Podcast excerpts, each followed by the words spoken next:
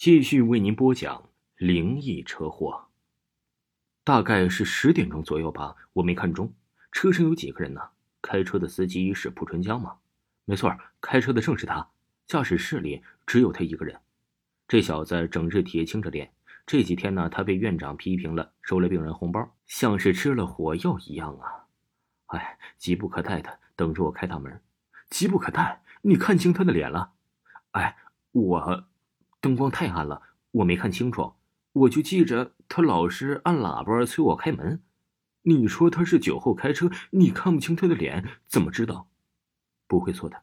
当时他头都抬不起来，伏在方向盘上，一个劲儿拉喇叭。不是醉了又是什么？这个中年的保安队长显然呢，对着蒲春江没什么好感。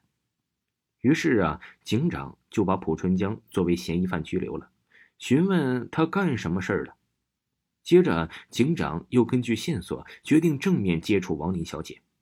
王林，二十五岁，大学文化，离婚，现在独身，居住在医院的职工宿舍。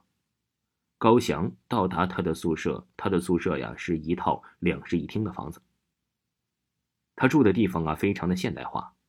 探长和刘春丽去时，恰巧王林正在家里，他一袭春装，轻描蛾眉：“王小姐，打扰您了。”我们今天是想找你了解一下梅院长的情况。据了解，你和他交往，嗯，比较亲密。王林一怔，淡淡不笑的不耐烦说道：“你们想要找我谈他那方面的情况呢？你实话说了吧，你和他是什么关系？”哎呀，警官先生，我只是个职业妇女，当然接触院长较多，但是我的那是我的私生活呀，我不想谈，我有隐私权。王小姐，你得明白。人命关天呐！调查清楚对你也有好处，你说是吗？我知道。探长又问：“你说跟踪梅院长那个幻影，你知道是谁？但不相信他就是杀害梅院长的凶手。他是谁？你能告诉我吗？”你盯我的哨？没有，是凑巧。那天我也在那里吃饭，是偶尔啊听到了你和瑞大夫的谈话。你对车祸死者都非常熟悉吧？是。我和何丽娜、瑞克利、蒲春江是在医大同学，我们四个呀是一起来的。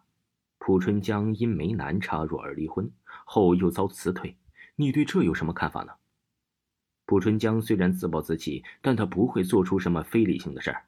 但是出事那晚，却有人发现他在梅院长的小车旁边，那不是他。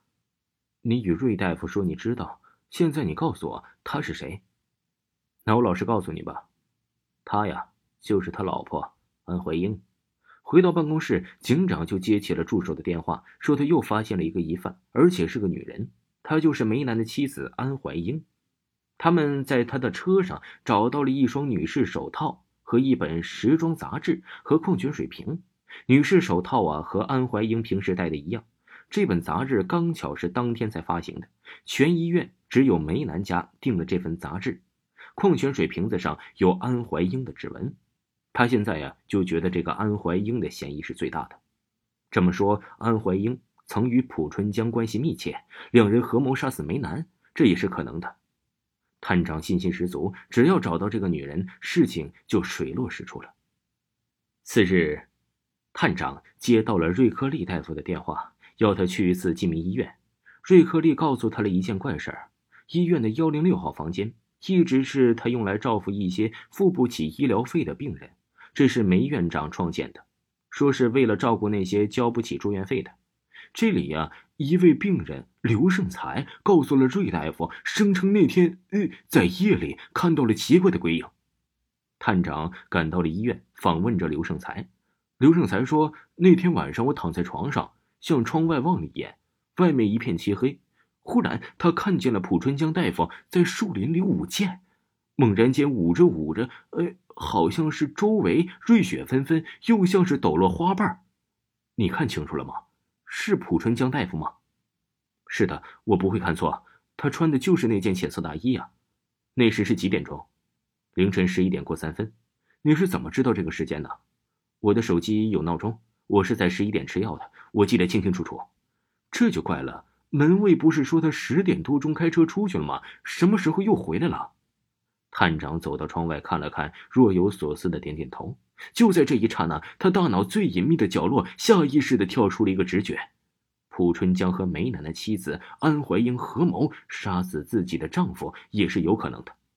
他知道丈夫有外遇，动机也成立，事情的真相就那么清晰的呈现了出来。